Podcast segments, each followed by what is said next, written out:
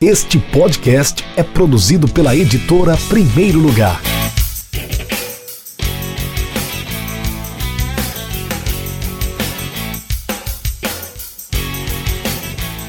Olá para você que está ligado no nosso Café com Editor, o podcast da editora Primeiro Lugar.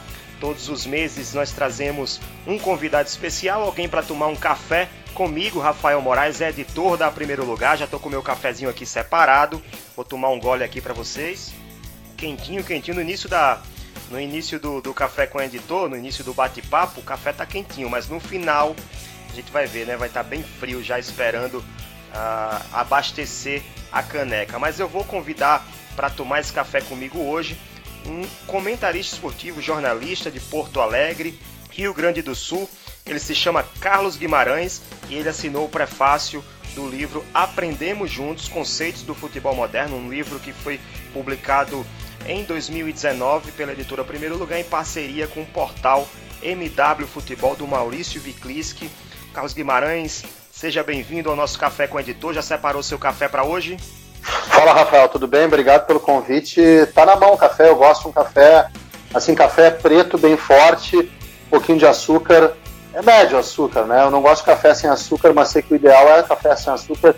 Vou te acompanhar nesse cafezinho aí com o nosso nosso público também nesse bate-papo que a gente vai ter. Primeiramente, Carlos, eu quero dizer que é uma honra estar com você aqui, fazer essa ponte aérea Rio Grande do Norte, Rio Grande do Sul, Natal, Porto Alegre, poder compartilhar conhecimento com os nossos ouvintes, nossos leitores da editora Primeiro Lugar, sabendo que você também é autor de livro, vai poder falar um pouquinho sobre o seu livro também. Não foi pela editora Primeiro Lugar, mas aqui nós estamos buscando divulgar a literatura esportiva além dos livros da editora Primeiro Lugar. Eu queria que você começasse no nosso bate-papo, Carlos, se apresentando. Quem é o Carlos Guimarães? Sua idade, sua cidade, eu já falei, né? Qual é a sua formação, as suas experiências profissionais? Por favor, se apresente para o nosso público. Bom, eu sou Carlos Guimarães, estou é... na imprensa do Rio Grande do Sul faz 21 anos.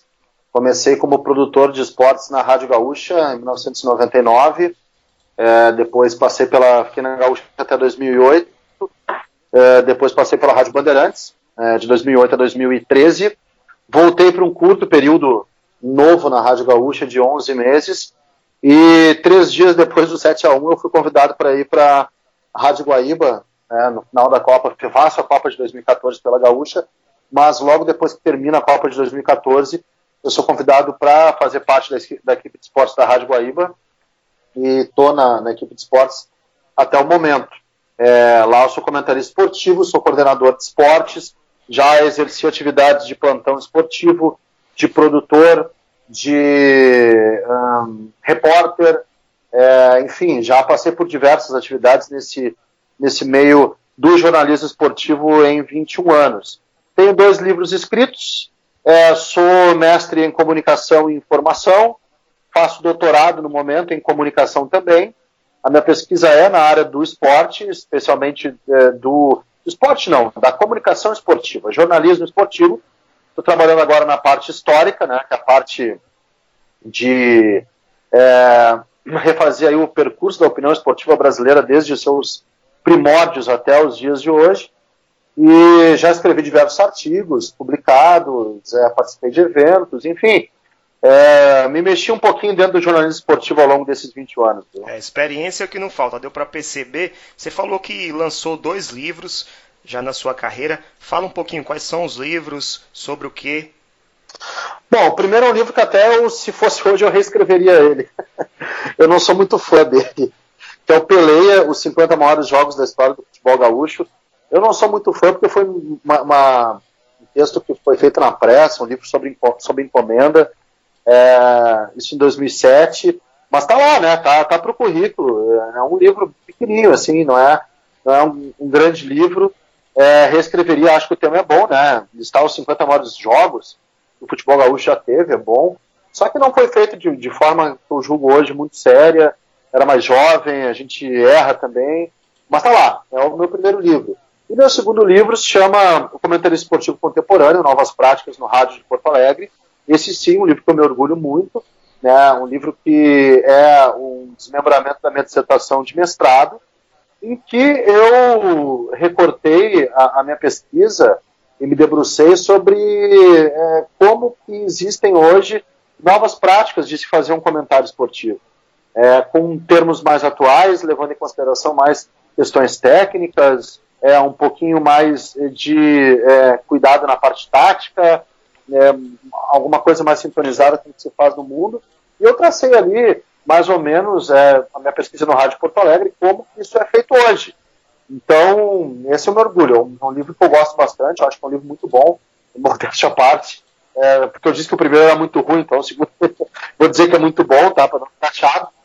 Mas é um livro que tá à venda aí, quem quiser comprar, pode encontrar, tá na Amazon, tá no Mercado Livre, tem estante virtual, tem submarino, tem tudo que é lugar aí. O comentarista esportivo contemporâneo, Novas Práticas no Rádio Porto Alegre, pode encomendar, que chega direitinho. E a, a, acredito que o frete seja mais caro que o livro, viu, Rafael? Porque o frete está mais. Mas, é, é, enfim, são os dois livros que eu escrevi sempre voltados aí também para jornalismo esportivo. Perfeito. E como surgiu esse interesse de escrever sobre futebol? Você já escrevia antes disso?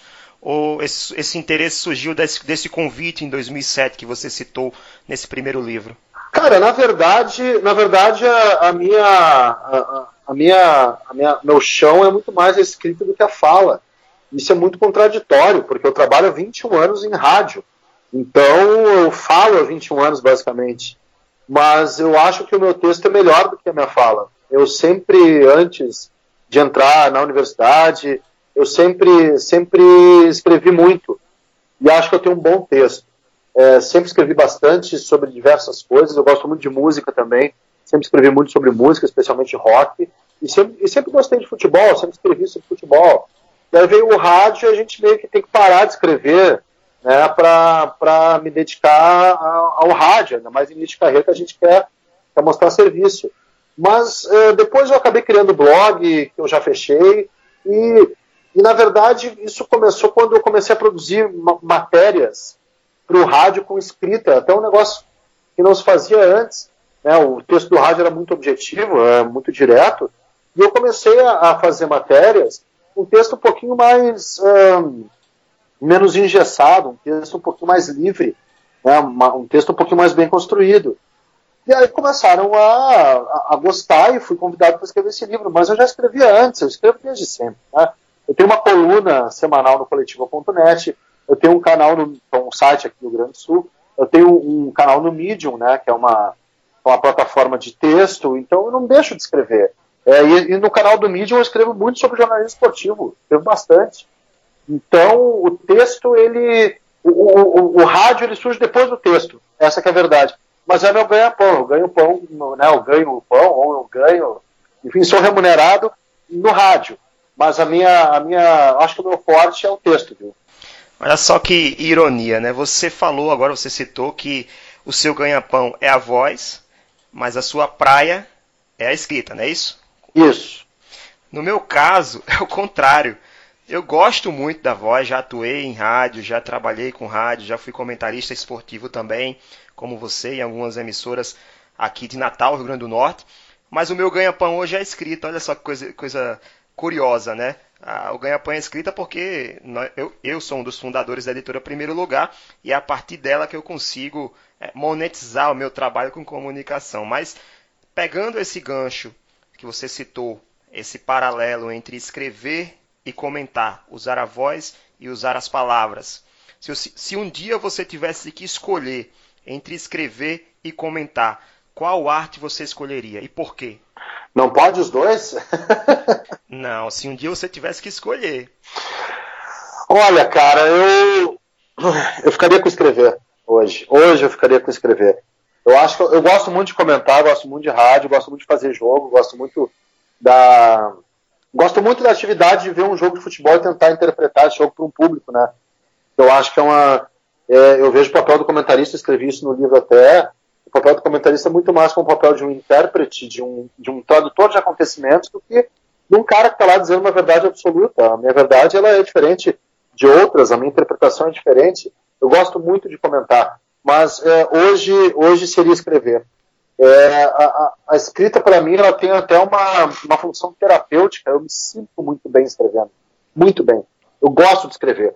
É, vou dar um spoiler, eu estou lançando meu terceiro livro, tá? que é um e-book, que é um e-book, é um e-book sobre também comunicação, alguma coisa de crônica do cotidiano, alguns artigos, uma compilação de artigos. Né? Eu tô, tô já no processo de revisão, é, vai sair via e-book, né? Até porque hoje é um processo mais barato. Até acho que as pessoas leem melhor e mais, e vai sair mais barato para o público e vai sair mais barato para fazer, então ajuda todo mundo, e-book, né? Uh, e eu acho que tá. Eu não saberia viver sem escrever. A, a, escrita tem uma função terapêutica em mim muito forte. Tem uma.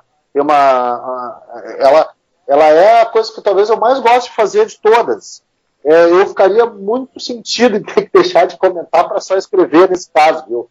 Mas acho que eu ficaria mais sentido ainda quando, eh, se fosse o contrário, se eu deixasse de escrever só para comentar. Entrando no assunto do, do livro Comentarista Esportivo Contemporâneo, ele foi lançado em que ano?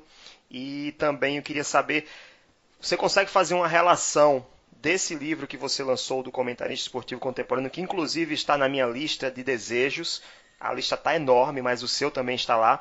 Você consegue fazer um paralelo, uma ligação dele com os conteúdos que são que foram elencados no livro Aprendemos Juntos, conceitos do futebol moderno que você assinou o prefácio no ano passado?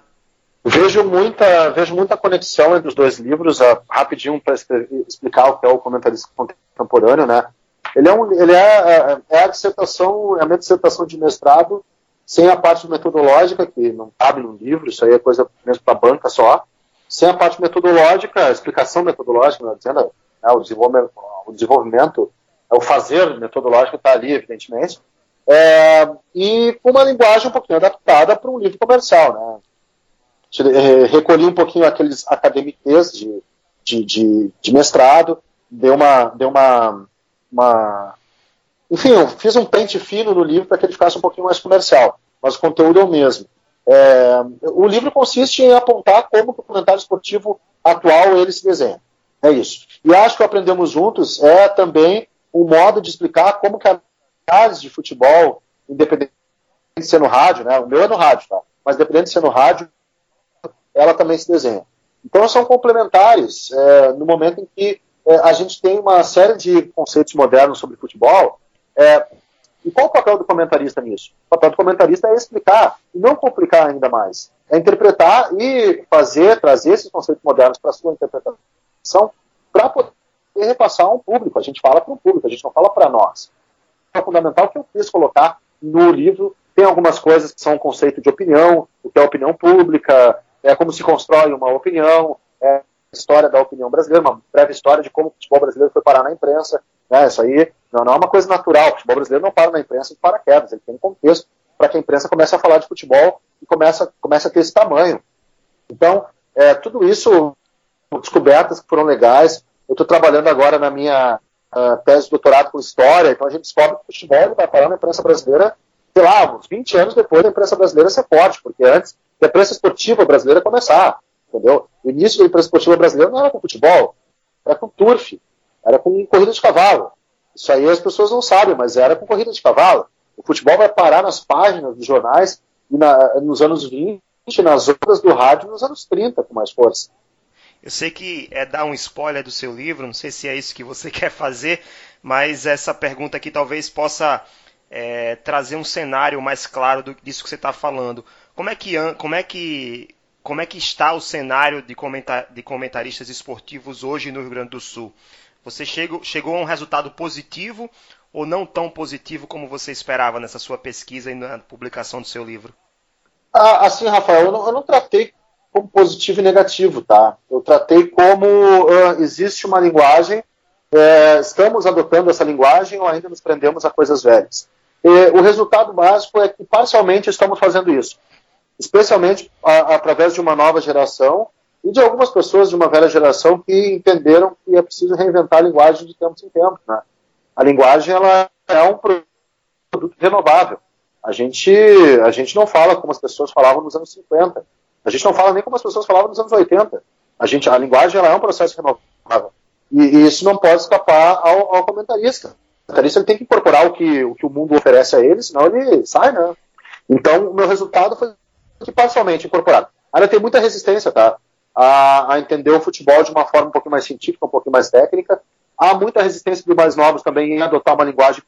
Eu acho que os dois lados eles meio que eles se opõem justamente para segurar suas, as suas crenças, mas eu acho que é tudo uma questão de meio termo. A gente tem que se fazer entender ao público, mas incorporar sim, novas linguagens, conceitos e novos termos, etc., sem que isso fique um dialeto também, que só a gente entenda. Né? Isso, buscar sempre evoluir, essa é a palavra, né? Eu acho que essa é a, é a premissa principal de quem quer ser ou de quem já é comentarista esportivo, que já está no mercado e quer estar tá sempre evoluindo, sempre se atualizando nessa profissão.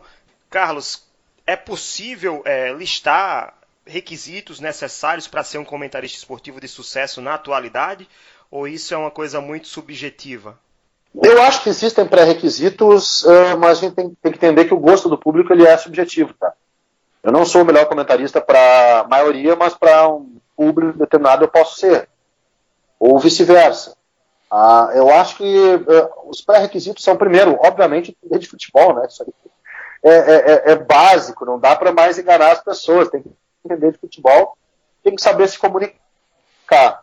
São dois pré-requisitos básicos. Saber se comunicar não é saber falar, é saber transmitir, é saber passar uma ideia que a outra pessoa vai compreender. É, isso é fundamental. Uh, Para ser comentarista esportivo, eu acho que também, é, do modo com que hoje existe um desenvolvimento é, na imprensa, na grande imprensa aqui do Rio Grande do Sul, né, é, é um passo a passo também, tá? Não é aquela coisa de, olha só, eu tenho 19 anos, entendo alguma coisa de futebol, jogo aqui. Eu sei, eu fui campeão da, da Champions com o Azel Kumar da, da Holanda, já estou pronto para comentar, porque eu conheço no lateral esquerdo da terceira divisão da Ucrânia. Né? Não, não é isso. Tá? O conhecimento é válido, beleza, mas ele precisa ser transformado em comunicação. E quem entra numa grande empresa não vai já entrar comentando o jogo, vai passar pelos outros passos entendeu? Porque não é assim para comentar. Precisa passar, começar lá como estagiário, produtor, repórter, evoluir, até chegar a ser comentarista. É, é preciso entender como é que funciona também. É, o, o, comentário não é uma coisa de jogo falo que eu estou vendo, não. Há toda uma construção para que se tenha credibilidade. Óbvio que em muitos lugares, sim, o cara chega e vai comentar, acha que é, cadê a construção dele? O que, ele viveu? O que, ele passou? O que, que ele leu? O que ele entendeu para construir uma opinião, para construir um raciocínio, para construir uma interpretação ou mesmo uma mediação. Eu também trato no livro, comentário uma mediação entre o que está no campo e o ouvinte. Então, é, eu acho que os pré-requisitos são é, tempo, experiência é importante, tá? Eu não acho que é, só se o cara for um prodígio, como um Pelé, e eu nunca conheci um Pelé é, com 17 anos no jornalismo, é, paciência, é, entender o que é o, o teu objeto, no caso o jogo, e entender que é preciso comunicar para poder fazer uma interpretação correta para o seu público, enfim, para sua audiência. Suas referências no, no, comentário esportivo, Carlos, você pode citar algumas e por quê? Quem são suas referências? Posso, posso citar. É, é, referências mais próximas e mais antigas também, tá? É, para mim, o Juca Kfouri é uma referência, nunca escondi pelo Juca, eu acho ele um jornalista de mão cheia, é, era eu fui um grande, ela se perdeu entre tantas mudanças e tem muitas na casa da minha mãe ainda que é maior. Eu, então, eu trouxe algumas só para cá, poucas. Mas eu fui um grande colecionador de placar. Algumas se perderam com o tempo, outras se rasgaram e umas ficaram na casa da minha mãe. É, então eu era muito fã do Juca quando ele era diretor de redação da Placar. O Juca é uma grande referência para mim, sem dúvida alguma. Aqui no Rio Grande do Sul, o Rui Carlos Osterman é uma grande referência. Na minha opinião, o maior comentário esportivo de rádio que o Brasil já teve. É, também uma referência, um cara mais próximo de mim, o Cláudio Quintana Cabral, que nos deixou em 2012. O Cláudio Cabral foi comentarista da Bandeirantes. Ele era um grande comentarista e foi o cara que mais me ajudou, me ensinou muito. É uma, uma, uma grande, enorme referência para mim.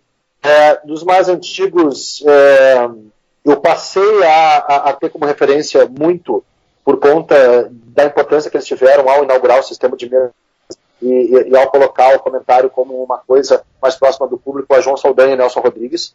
Eu acho que o Nelson, ele não, ele não, a importância dele é muito mais pela forma e pela popularização de, de do futebol como integrante de comunicação de massa, pelo fato dele entender de futebol. Acho que ele não entendia muito.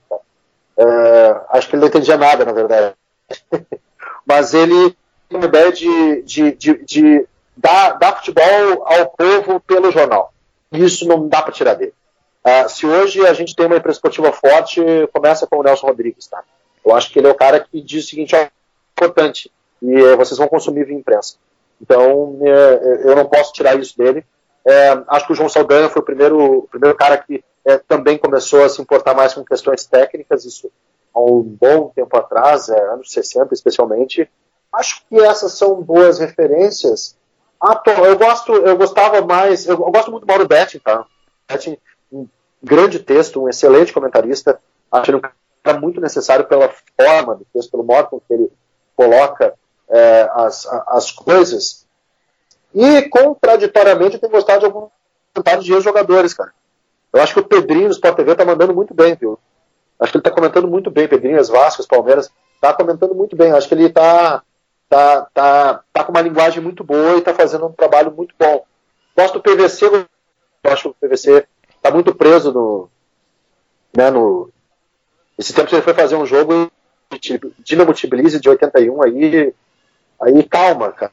Ele sabe que tu conhece, mas não precisa ir tão longe para falar pro teu é, referências não faltam, né? Já deu para ver aí que você tem muitas referências e ótimas referências, muitas delas são referências minhas também.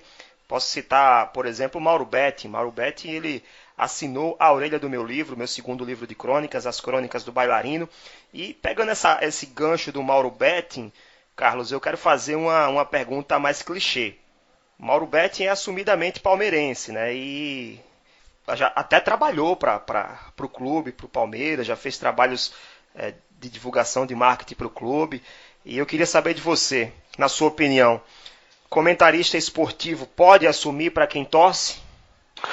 Olha, é, está pegando cara que é um caso um pouco diferente. Eu, eu, não, eu não, consigo mais torcer, tá? É, e falo isso de coração, não estou mentindo, não. Não consigo mais torcer. É, eu acho que uh, eu perdi isso com o tempo me condicionei a perder isso. É, não consigo mais me emocionar ou ter um envolvimento afetivo quando o time que eu torcia antes está em campo. É, o futebol para mim se tornou um trabalho, tá? Isso é uma coisa que, que quando, quando a gente e, e, eu sou um cara muito racional. Eu sou um cara que tem muita muita organização racional. Então eu não me deixei afetar o tipo de emoção que eu poderia ter na hora de comentar um jogo. Eu prefiro racionalidade e seguir nessa racionalidade e o racional não torce. É óbvio que eu tenho algumas escolhas que são mais afetivas que outras, né? Mas eu procuro não transparecer procuro evitar. E hoje eu não torço para o time que eu torcia e, e acho que muito é por conta desse mito, desse dogma que criaram de que o jornalista não pode, não pode revelar o time.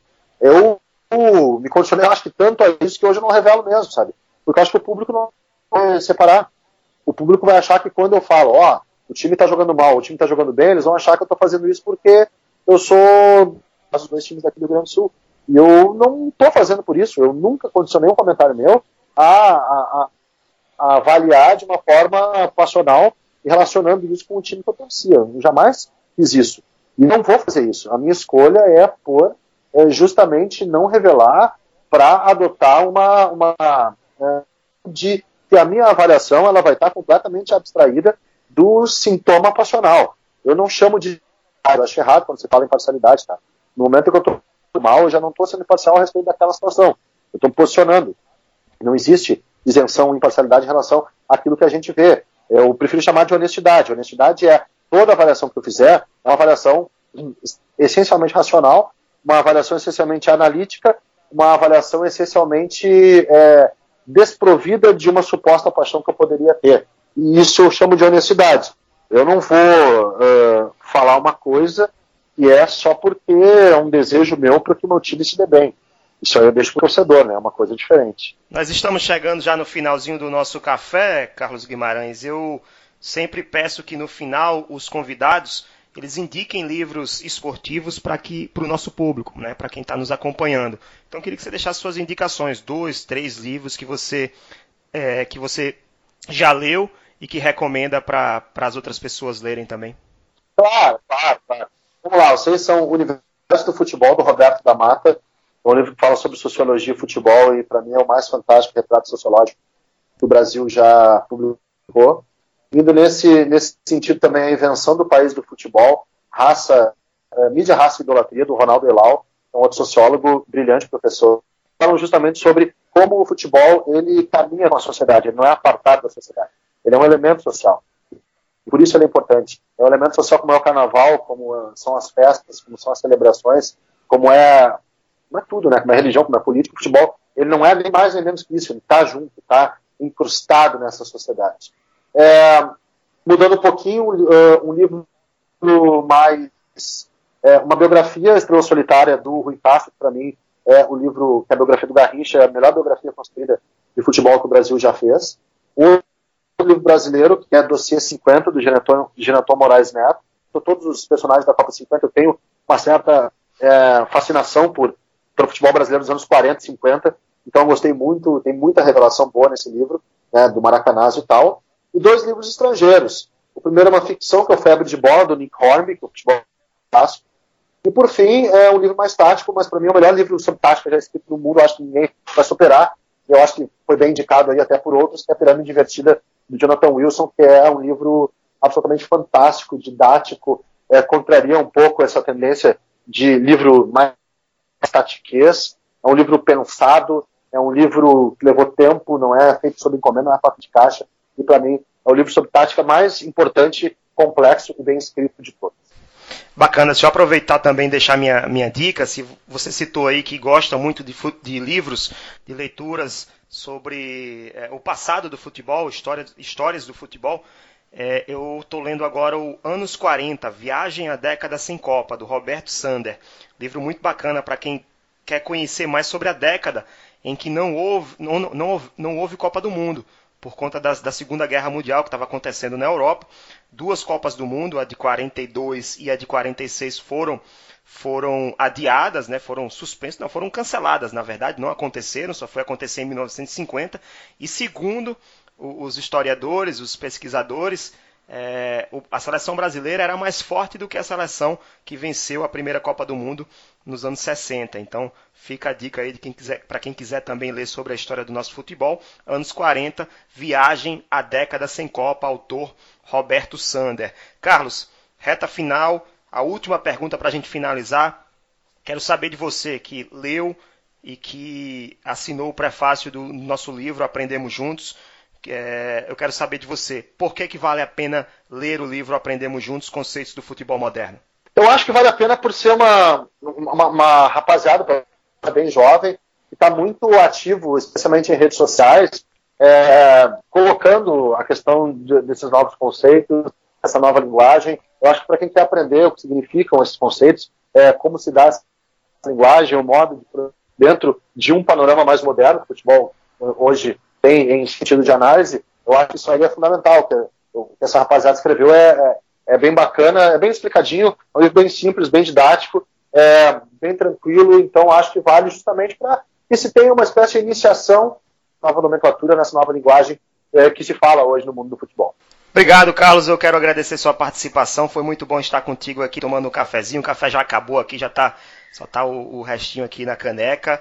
Mas foi bom tomar esse café com você. Lembrando para você que está nos acompanhando, se você quiser é, adquirir o novo livro, o novo livro da, da, editora Primeiro Lugar em parceria com o portal MW Futebol, o As Táticas dos Campeões, que vai analisar taticamente 16 grandes títulos de times brasileiros, desde o Santos de 62 até o Atlético Mineiro de 2013. Então você pode acessar o nosso site www.edprimeirolugar.com com.br barra as táticas. Se você quiser, você também pode fazer, comprar o combo, né? Aproveitar e comprar logo os dois livros da, do MW Futebol, o As Táticas dos Campeões e também o Aprendemos Juntos, Conceitos do Futebol Moderno, que foi que o prefácio foi assinado pelo Carlos Guimarães, que está tomando um cafezinho comigo nesse momento. É só acessar o nosso site, lá vai ter Inclusive, nós temos várias opções de combos, não só o combo do MW Futebol, mas também o combo com dados FC, a gestão da informação aplicada ao futebol, com Futebol Arte e Ciência e outros livros da nossa editora.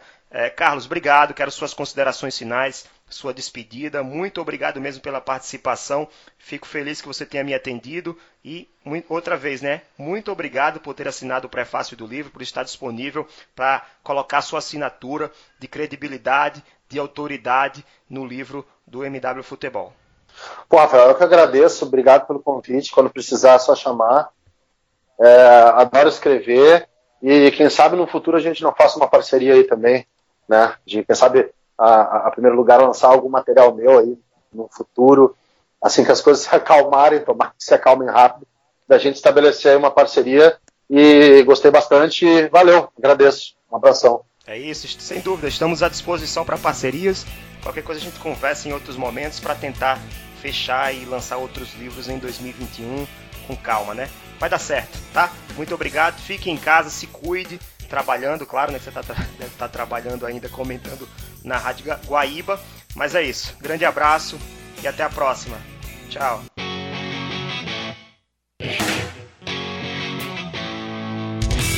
Acesse www.edprimeirolugar.com.br e conheça nossos livros.